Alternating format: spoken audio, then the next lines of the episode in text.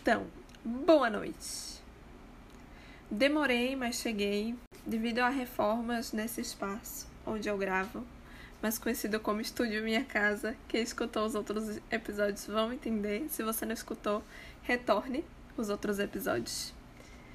E e fundo do poço, crises existenciais. Eu demorei bastante a voltar a gravar e eu tô meio que ensaiando esse retorno do podcast já tem mais de um mês, depois de todos esses processos.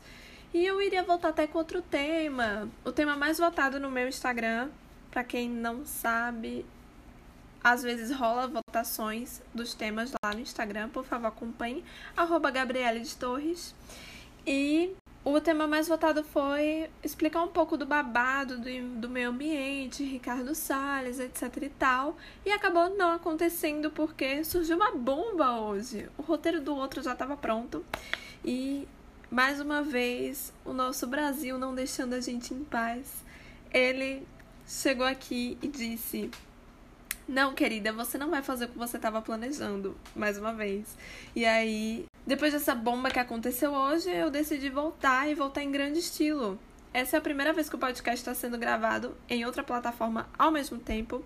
Vocês vão poder acompanhar ao vivo, num, numa certa frequência, que eu ainda vou elaborar um cronograma, ao vivo pela plataforma Twitch. E quem não conseguir assistir pela Twitch a gravação com meu lindo rosto, vai conseguir ouvir nas plataformas de streaming logo no dia seguinte. Então, vamos lá.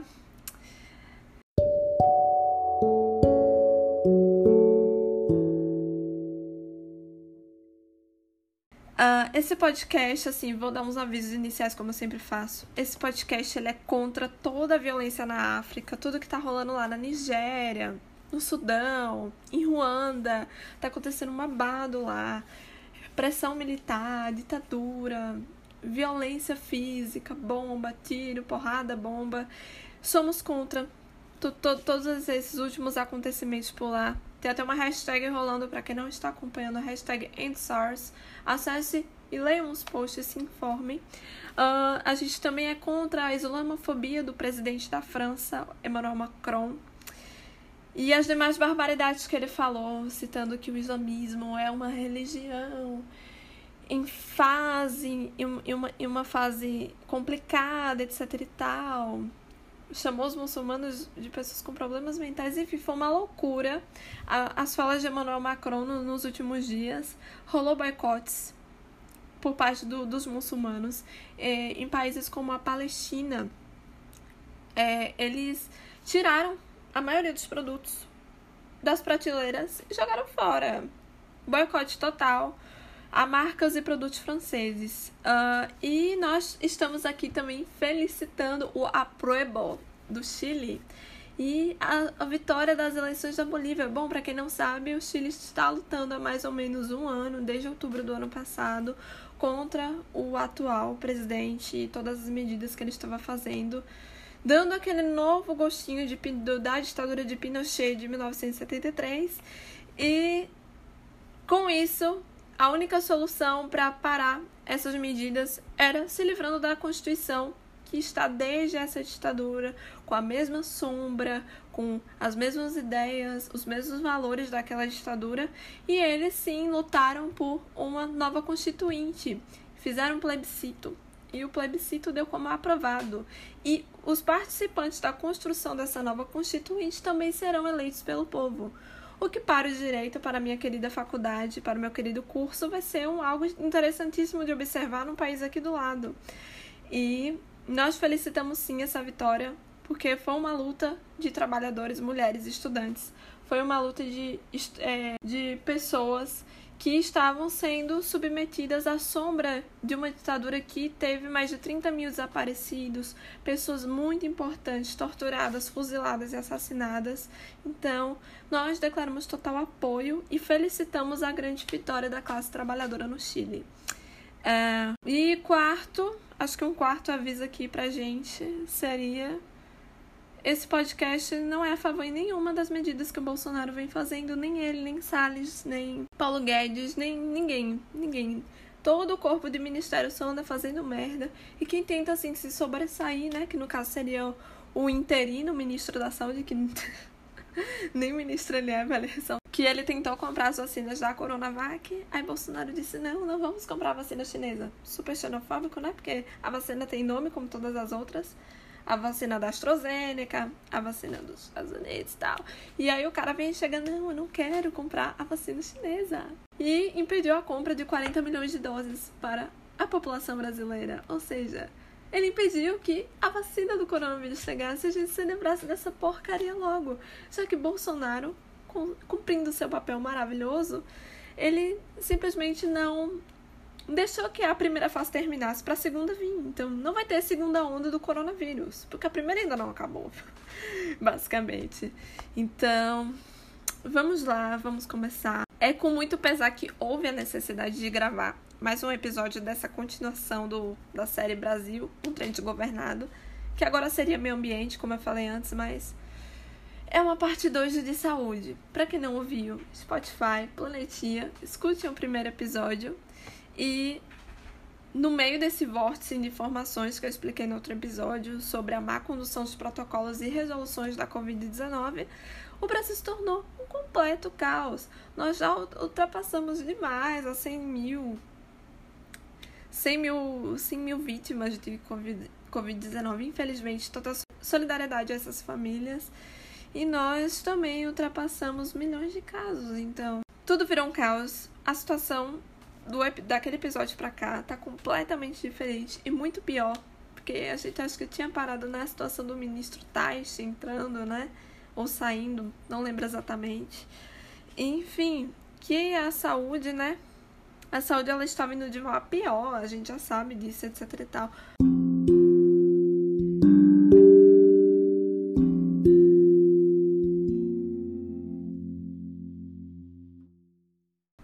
Vinte e sete de outubro de 2020, Bolsonaro ele assina decreto autorizando estudos de alternativas para parcerias com o setor privado.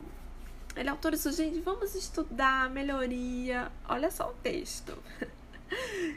Vamos aprovar a melhoria, o estudo para novas alternativas de construções, tecnologias para o nosso querido SUS. A gente vai chamar universitários das nossas universidades públicas para trazerem trabalhos periódicos, artigos, papers, apresentações, teses para melhorar o nosso SUS? Não! A gente vai fazer isso com às instituições privadas. Olha que legal, lindo, né? Perfeito. É, fazendo assim, é. Como é que eu posso falar?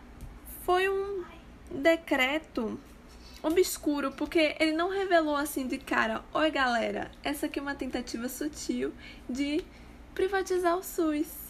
Não, ele colocou esse textinho bonitinho. Tanto é que muita gente ficou questionando o que é que essa esquerda tá falando e não sei o que. Que vai dar merda, que vai privatizar o SUS, sendo que o texto não diz isso, claro. Porque o Bolsonaro ensaiou uma entrada sutil nesse assunto. Coisa que todo mundo já previa desde antes. Quando Mandetta entrou. Quando Mandetta entrou, todo mundo lembra que Mandetta, assim, alguns anos atrás, ele votou por um pacote de medidas, ele se posicionou a favor da privatização do SUS, que seria o melhor fazer uma parceria com os planos de saúde no Brasil, sendo que, né, todo mundo lembra disso quando o Mandetta entrou. Aí todo mundo já ficou de olho vivo. O ministro que Bolsonaro colocar na pasta da saúde, seja Mandetta, seja Taxa, seja qualquer um, vai ser a favor da privatização do SUS. Então, gente, é uma coisa que a galera já tava de olho vivo. Por isso que ele entrou de forma sutil, ele não chegou assim, aí galera, na paz, tranquilidade. Então, uh, isso já tá errado em milhões. Milhões e milhões e milhões de maneiras, sabe? Porque sabendo que qualquer grito nesse país é abertura Qualquer grito nesse país é abertura para festival. Uma expressão muito louca que eu falei hoje, tentando explicar a situação para um amigo meu.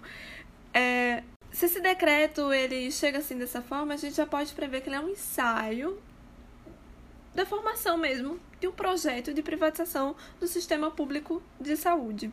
E eu discordo totalmente dessa proposta, tanto de privatizar quanto estudar com as instituições privadas, etc. Eu discordo em diversos pontos de vista e eu quero esmiuçar um pouquinho para vocês. Tá. Uh, do ponto de vista social, três em cada quatro pessoas no Brasil, esses dados são tem menos de 5 anos. Quem quiser dar um Google para dar uma olhada, vai ser massa. É, três em cada quatro pessoas utilizam o SUS. E num país de 200 milhões de pessoas, é muita gente. São, é três quartos da população, praticamente. Uh, ah, 70% da população é totalmente dependente do SUS. Porque, além dos usuários, tem as pessoas que dependem totalmente, tem as pessoas que surgiu um exame e não podem pagar por um. Surgiu uma emergência, não podem ir lá no brother pagar uma consulta, não podem ir no clínico geral, não podem fazer um serviço de ambulatório pago. Essas pessoas dependem totalmente do SUS. E, então, e do ponto de vista lógico, é, planos de saúde eles devem mais de um bilhão e meio para o SUS. Como assim? Toda vez que um usuário, um usuário de plano de saúde conveniado, ele usa um serviço do SUS, o plano de saúde deve pagar o SUS. Eu acredito que é essa a lógica. Se eu estiver errada, por favor, cientistas do meu Brasil que quiserem fazer parte desse podcast, elaborarem erratas, caso eu esteja falando groselha, Fiquem super à vontade. Esse podcast não tem a mínima pretensão de ser 100% verdade e está totalmente aberto a correções de pessoas qualificadas. Uh, é, e assim, né, pegar grana e estudar como otimizar o próprio sistema, ninguém quis fazer. Eu achei impressionante que ninguém quis fazer isso. Absolutamente ninguém. É, nem chamar as universidades, fomentar a pesquisa da galera de medicina, fomentar a pesquisa da galera de sociologia para entender um pouco do contexto da saúde no Brasil. Ninguém quis fomentar a pesquisa, ninguém quis fomentar estudantes da universidade pública, ninguém quis uma comissão de professores com doutorados especializados em sistemas públicos.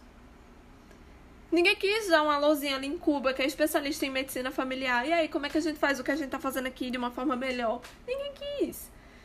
Mas Vamos abrir uma porta de estudos com iniciativa privada que super sabe, oh my god, super sabe gerir seus próprios negócios para estudar como é que a gente melhora nosso sistema público.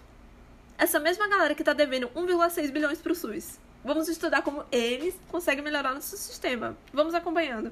E do ponto de vista da saúde pública, diabéticos, hipertensos, demais diagnosticados crônicos, é, galera com câncer, em fase de quimio, radioterapia, pessoas neuroatípicas, pessoas que dependem de tratamento psicológico constante, pessoas que dependem de medicações gratuitas, pessoas que não têm money para custear tratamentos caríssimos.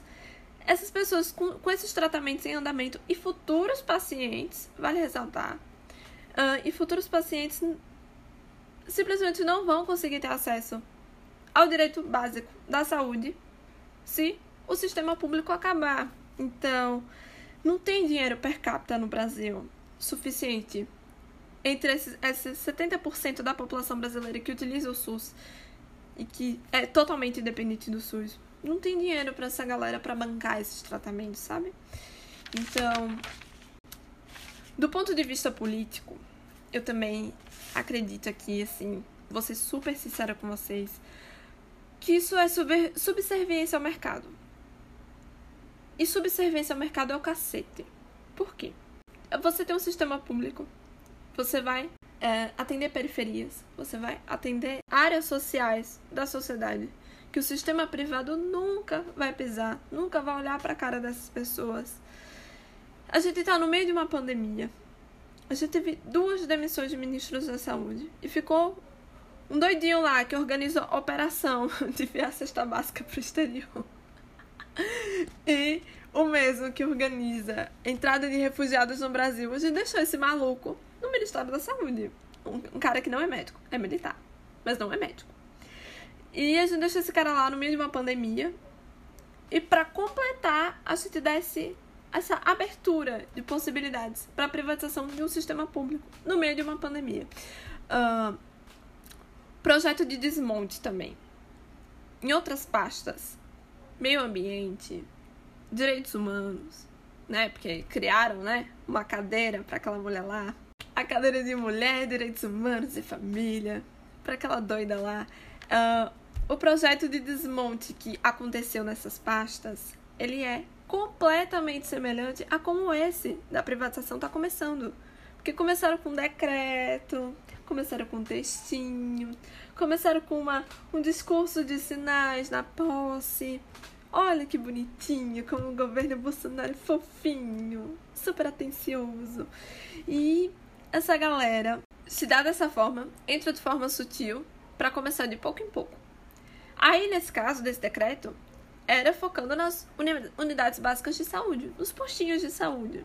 Aquele que quando você tá com febre você vai lá medir a temperatura, baixou a pressão você vai lá medir a pressão, toma um remédio, onde você tem a consulta com o seu clínico geral. Então vai começar por essas unidades básicas de saúde, depois pode transferir para unidade de pronto atendimento. Daqui a pouco passa para uma UTI, a privatização. Vamos privatizar as UTIs? Vamos matar todo mundo? Essa galera que tá entubada nos hospitais públicos no Brasil inteiro? Bora. Fechou? E essa tentativa sutil de ensaio da privatização, ela segue a mesma cartilha dessas outras pastas. No próximo podcast de meio ambiente, eu vou, vou detalhar passo a passo em como Salles chegou fazendo babado de pouco em pouco, daqui a pouco lei da grilagem, daqui a pouco desmatamento, daqui a pouco, olha, não vamos mais prender a galera. No próximo episódio. E do ponto de vista do direito, alô mãe, a minha faculdade prestou para alguma coisa. Não se preocupe, eu vou usar com muito gosto os conhecimentos que estou adquirindo nessa faculdade para alguma coisa. E esse podcast é uma delas. Uh, se fôssemos um país que respeitasse a nossa maravilhosa Constituição, a gente ia olhar o seguinte. Primeiro, nossa Constituição ela é super rígida. Ela é composta, ela é composta de cláusulas pétreas. O que são elas, Gabriele? As cláusulas pétreas, elas são normas que elas são rígidas ao ponto de uma emenda à Constituição não conseguir modificar elas. E elas são permanentes. Se o legislativo se reunir todinho lá, os 500 e tantos deputados resolveram votar, vão fazer uma PEC para colocar na Constituição que o direito à saúde não é fundamental. Não vão conseguir. Isso é inconstitucional. Essa é uma norma automaticamente inconstitucional se aprovarem essa PEC. Então, na nossa Constituição, o direito à saúde é uma cláusula pétrea. E aí, partindo já para os estudos constitucionais, da galera muito louca do meu curso, né? A gente define que também é uma norma programática. Porque pode ser que esse direito à saúde, uh, essas cláusulas uh, essa cláusula pétrea em específico da saúde, ela é uma norma programática. Porque o direito à saúde ainda não conseguiu atingir todas as pessoas. Sabe quando você está assistindo na TV local, se, ah, bairro tal não tem acesso a postinho, bairro tal tá sem consulta, sua mãe ficou três meses na fila de espera do SUS para conseguir um raio-x. Isso são é, amostras, pequenas amostras, pequenas pílulas de que o direito à saúde não é abrangente a todo mundo ainda. Mas a nossa Constituição ela programa que o direito à saúde abranja todas as pessoas. Então, a vocês perguntar, ah, mas só porque é programática, só porque é uma coisa que ainda pode acontecer e o Brasil tem que se voltar para isso acontecer. Ela, essa norma ela não é tão incisiva, tão eficaz, ela, ela não tem tanto valor quanto um uh, homicídio é crime. Ela tem tanto valor quanto. É isso a, a maravilha da nossa Constituição. As normas programáticas têm o mesmo peso de uma norma que diga que educação é um direito para todos.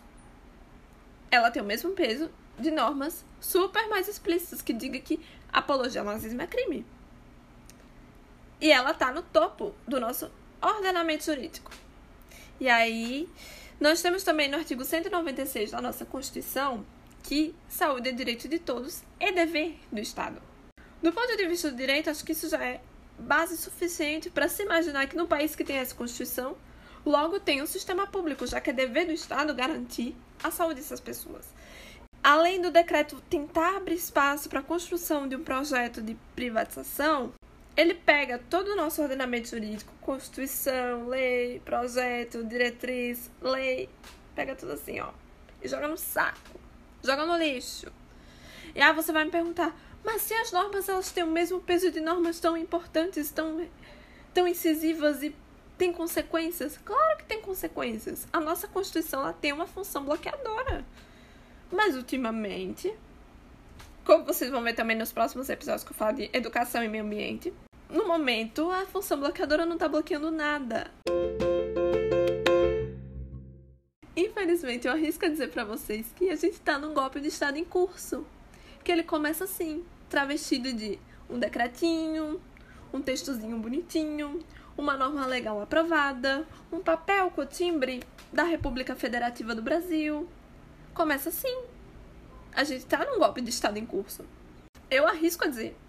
Porque se a, se a função bloqueadora da Constituição não existe, se o STF convoca Bolsonaro e Bolsonaro simplesmente não vai atender ao Poder Judiciário, se o Legislativo tenta é, bloquear de quaisquer maneiras esse tipo de leis, decretos, etc., medidas provisórias que Bolsonaro pode assinar em detrimento da nossa pátria, se o nosso próprio ordenamento jurídico não consegue impedir isso, o que, que a gente está sofrendo? Um golpe. Porque se uma norma programática está dizendo lá, saúde é direito de todos e dever do Estado, qual base ele tem para dizer que não, não, não é dever do Estado. A gente pode repartir essa pizza ali com a galera. Não tem base. Mas ele faz assim, então estamos sofrendo um golpe. Isso do meu ponto de vista. Vai ter teórico, vai ter professor, vai ter gente, deputado e tal. Gabriela, você tá exagerando. Que eu fiz, amigo, é a PEC de gastos. Vou contar uma historinha pessoal pra vocês. A PEC 241, que depois se transformou em MP, não sei das quantas, 55, eu acho. PEC 55, acredito eu. Não vou lembrar. PEC do teto. O teto. Eu ocupei escola em 2016 contra essa porra. Gente, vai dar merda se acontecer alguma coisa com a saúde e a gente precisar passar do teto para gastar, para investir, para segurar a barra. Não vai, não vai ter como se tiver um teto. Mas aí não, o teto foi aprovado. Não sei quantas mil escolas ocupadas. Parlamentar escutou estudante, saiu por aqui. Tá, então vamos ver daqui pro futuro como é que vai ser isso, né? E aí, chegou uma pandemia. E a gente precisou estourar o teto de gastos. Só que você acorda, liga no Bom Dia, você liga no Bom Dia Brasil e você vê Rodrigo Maia dando uma entrevista logo no café da manhã dizendo que nós precisamos conter os gastos em plena pandemia. Nós não podemos passar do teto, porque o teto já é uma norma constitucional. E aí fica a preocupação. Eu disse em 2016 que isso ia acontecer. Bom, quatro anos depois estamos aí na atividade, né? É a mesma coisa para esse golpe de Estado. E eu não sei, assim, sabe, se já não teve já motivos suficientes para um impeachment eu não sei o que é motivo pra Dilma caiu por muito menos. E eu não vou também cumprir esse papel de ah, esquerdalha, petista, não sei o que, defendendo Dilma. Não vou fazer essas honras, mas Dilma caiu por muito menos. Dilma caiu porque pagou a nossa família com outra grana. Mas eu quero saber qual, qual vai ser o motivo suficiente de impeachment Bolsonaro. Essa é a minha maior curiosidade no momento. E se tiver algum cientista político me ouvindo e saiba responder essa pergunta, por favor me mande um e-mail, contato gabrieltorres.gmail.com. Tá lá na descrição do Spotify, meu e-mail também.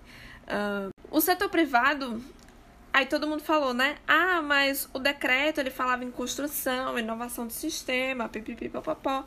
Além de todas as contratações que eu falei, porque se era para renovar o sistema público, que se utilizasse cabeças e pessoas e teses pensantes do sistema público, que não foi o que aconteceu. O setor privado ele não pode nem encostar em qualquer um dos processos base da manutenção do SUS. O SUS ele é um sistema público, ele é um sistema público de origem. Ah, mas a gente tem convênio sim, com alguns planos de saúde. Sete exames que você marca pelo SUS, você vai fazer uma clínica particular. Isso sempre existiu. A política de concessão e parceria sempre existiu. Mas um processo base de construção e inovação para decidir o que é melhor ou não para a inovação e expansão do SUS, que eu saiba, não é o setor privado que deveria decidir. E por isso que eu digo que não é. Na verdade, não é pouco. É mísero barulho. A gente devia estar tá em Brasília agora mesmo. Lá. Manifestando. Eu não digo que é um exagero. Na verdade, é muito pouco. Porque a partir do momento em que se abre a possibilidade do, do setor privado encostar, dar um oizinho assim no serviço público, a gente já imagina um leilão. Aconteceu com a Petrobras. Sabe? Isso é tema de outro podcast também. Uh, e Bolsonaro diz que falta recursos e tudo mais. Ele falou hoje lá no Twitter, gente, mas é porque tá faltando recurso para construir UPAs e UBSs no Brasil que estão sem construir, sem terminar a reforma, sem terminar a construção. Eu acho engraçado, ele disse que tá sem recurso, mas eu não vi nenhuma medida do governo Bolsonaro que cobre 1 bilhão e 600, mil, 600 milhões que o, o setor privado deve ao SUS. Que os planos de saúde e as, e as operadoras de planos de saúde estão devendo ao SUS. Eu não, eu não vi nada disso. Tá realmente faltando recurso porque não cobra dívida. Porque você vai dialogar com alguém que tá te devendo, sabe? É, e tudo e tendo tudo isso em vista, hoje a internet, né? Desde assim, às 8 da manhã, ela tava em polvorosa. Ovários vibrando com a bomba. Meu Deus, vão privatizar o SUS. Já não.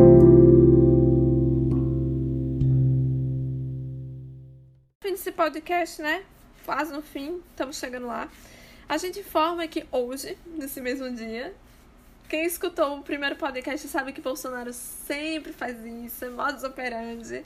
Ele falou bem assim, ó, vamos revogar o decreto 5h35 da tarde. Bolsonaro recua novamente, Seja pela pressão popular, seja pela pressão nas redes sociais, seja ele tá com medinho dessa onda contra o neoliberalismo na América Latina, tendo em vista também as eleições da Bolívia, lá, 52 mulheres no Senado, trabalhadoras, feministas. Ele tá com medo da onda anticonservadora na América Latina, será? Será que foi pressão nas redes sociais? Será que foi pressão dos parlamentares? a gente tem que prestar atenção em diversas coisas aqui. Primeiro, pode ser sim, pode ser uma vitória do povo essa revogação. A gente viu que às 8h15 foi confirmado, saiu no Diário Oficial, a revogação tá realmente revogada, que era uma coisa que eu tava esperando antes de falar sobre. E a gente tá de olho nesse processo. E o modus operandi do governo Bolsonaro não é só revogar e esquecer a pauta. Eu não dou um mês para ele tentar enfiar isso de novo na goela do povo com a outra roupagem. Uma roupagem mais agressiva, talvez. Porque ele vai ter mais respaldo de parceria, de militarismo, de comerciante, de empresariado, sabe? Uh, e ao mesmo tempo a gente tem que estar de olho também no que está acontecendo ao mesmo tempo. Porque o governo Bolsonaro não é só a pastinha, não é só a cadeira do executivo. A gente está vendo que, ao mesmo tempo que ele age, o Salles também está lá agindo com a grilagem, com o desmatamento. A louca lá da mulher, eu sempre esqueço o nome dela, da ministra de Direitos Humanos e Família, tá lá tentando impedir abortos legais de crianças gestantes. Ao mesmo tempo que essa galera tá trabalhando e Bolsonaro tá fazendo merda, tem muita coisa acontecendo ao mesmo tempo.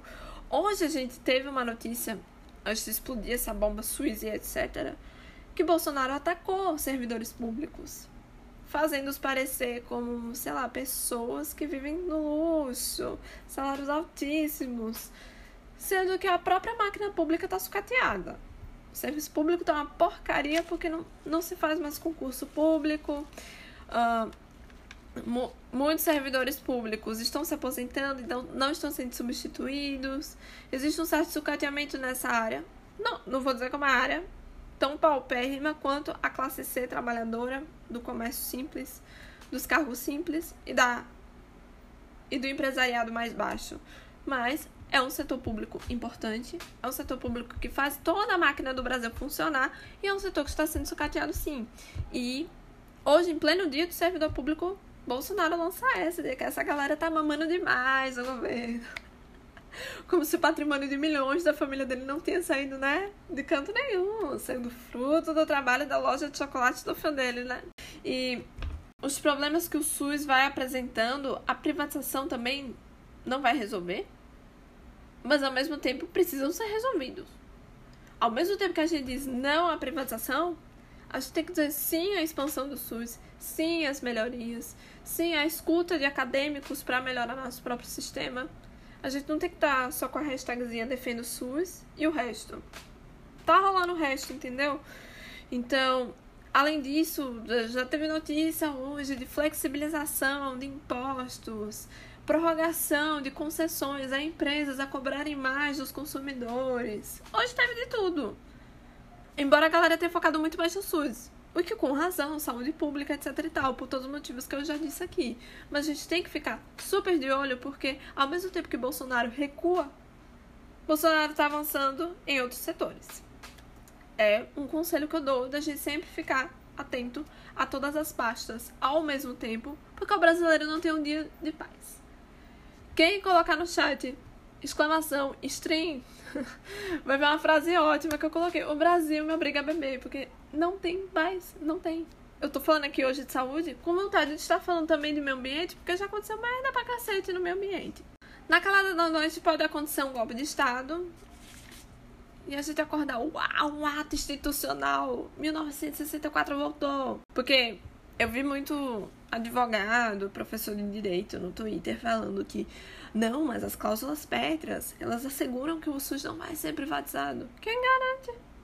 Como eu falei, a função bloqueadora da Constituição tá inútil. Quem garante que não vai ter um golpe de Estado amanhã? Bolsonaro decide homenagear Pinochet. Pra quem homenageia Brilhante Ustra? É isso aqui. Pra homenagear Pinochet. Pra seguir os mesmos passos.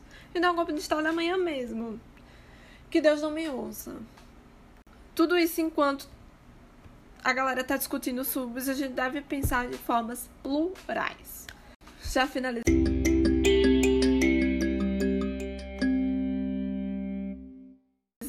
A Erika Kokai. Ela lembrou, Erika Kokai é uma deputada do PT.